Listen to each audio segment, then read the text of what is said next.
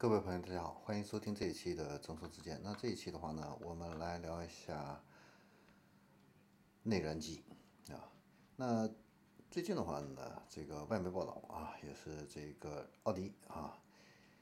呃，为了呼应这个欧盟更严苛的这样的一个排放标准的话呢，现在已经停止了新型内燃机的这样的一个研发啊。那以后的话呢？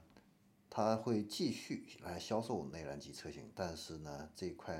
内燃机的这个发动机以后呢，就不会再去投入新的资金去研发这样的一个发动机了啊。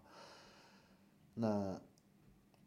包括柴油发动机这一块的话呢，它也都不会再去研发。那跟奥迪类似，就是奔驰啊。那奔驰的话呢，呃，董事会成员的话呢，查尔法啊也告诉这个德国商报的这样的一个记者，就是。呃，梅赛德斯奔驰的这个 F A M E 系列的这个发动机呢，它的这个整个的研发这个费用啊，都已经花完了啊。那这个系列的发动机呢，在二零一六年就已经推出了，在此之后啊，奔驰呢就已经停止研发新的这个个内燃机了啊。那未来呢，大部分的投资啊，都是进入电动汽车这个样的一个领域，跟奥迪的这个。呃，目前的这样的一个想法呢，都是保持一致的啊。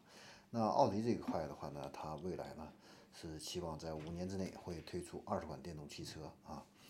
那在继奥迪的 e-tron 还有这个奥迪 e-tron GT 之后的话呢，基于大众的 MEB 平台的话呢，奥迪 Q 四的 e-tron 啊会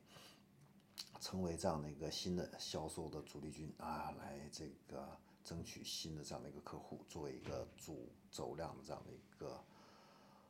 车型啊，所以可以预见得到啊，内燃机啊，这个汽车的这样的一个终结的一个时代啊，在我们这一代可能就会结束了啊。二零三零年啊，很多国家的话呢，都已经会禁售燃油汽车了啊。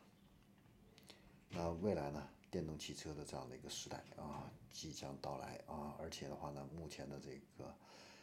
呃新能源汽车这个补贴啊，现在已经是在逐渐的一个退坡啊。那在上海这一块的话呢，现在新能源汽车还可以免费得到这样的一个牌照啊，不排除以后啊新能源汽车的一个牌照的话呢，也会再进行一个摇号，然后又会有一个新的一个更高的这样的一个价格啊。好，那这里是中车之见，我们这一期的话呢就聊到这里，我们下一期再见。